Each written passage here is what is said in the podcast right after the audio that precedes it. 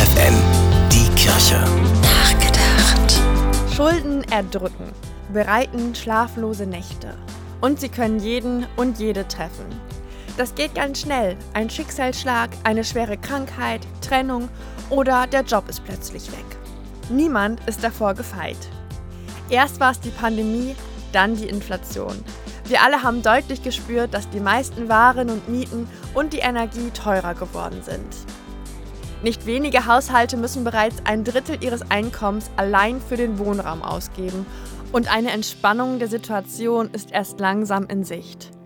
Umso schwieriger ist es dann, die gestiegenen Energiekosten und die deutlich teureren Lebenshaltungskosten zu stemmen.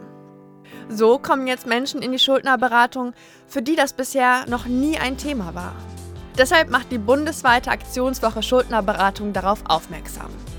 Unter dem Titel Was können wir uns noch leisten? Denn genau darauf schauen die Profis in den Beratungsstellen. Aber auch auf den Menschen dahinter. Die Beraterinnen und Berater machen ihnen Mut. Und sie entwickeln gemeinsam mit ihnen Lösungen, einen Weg zurück in ein unbelasteteres Leben zu finden. In ein Leben, was wir uns leisten können. Tabea Kolbeck, FFN Kirchenredaktion.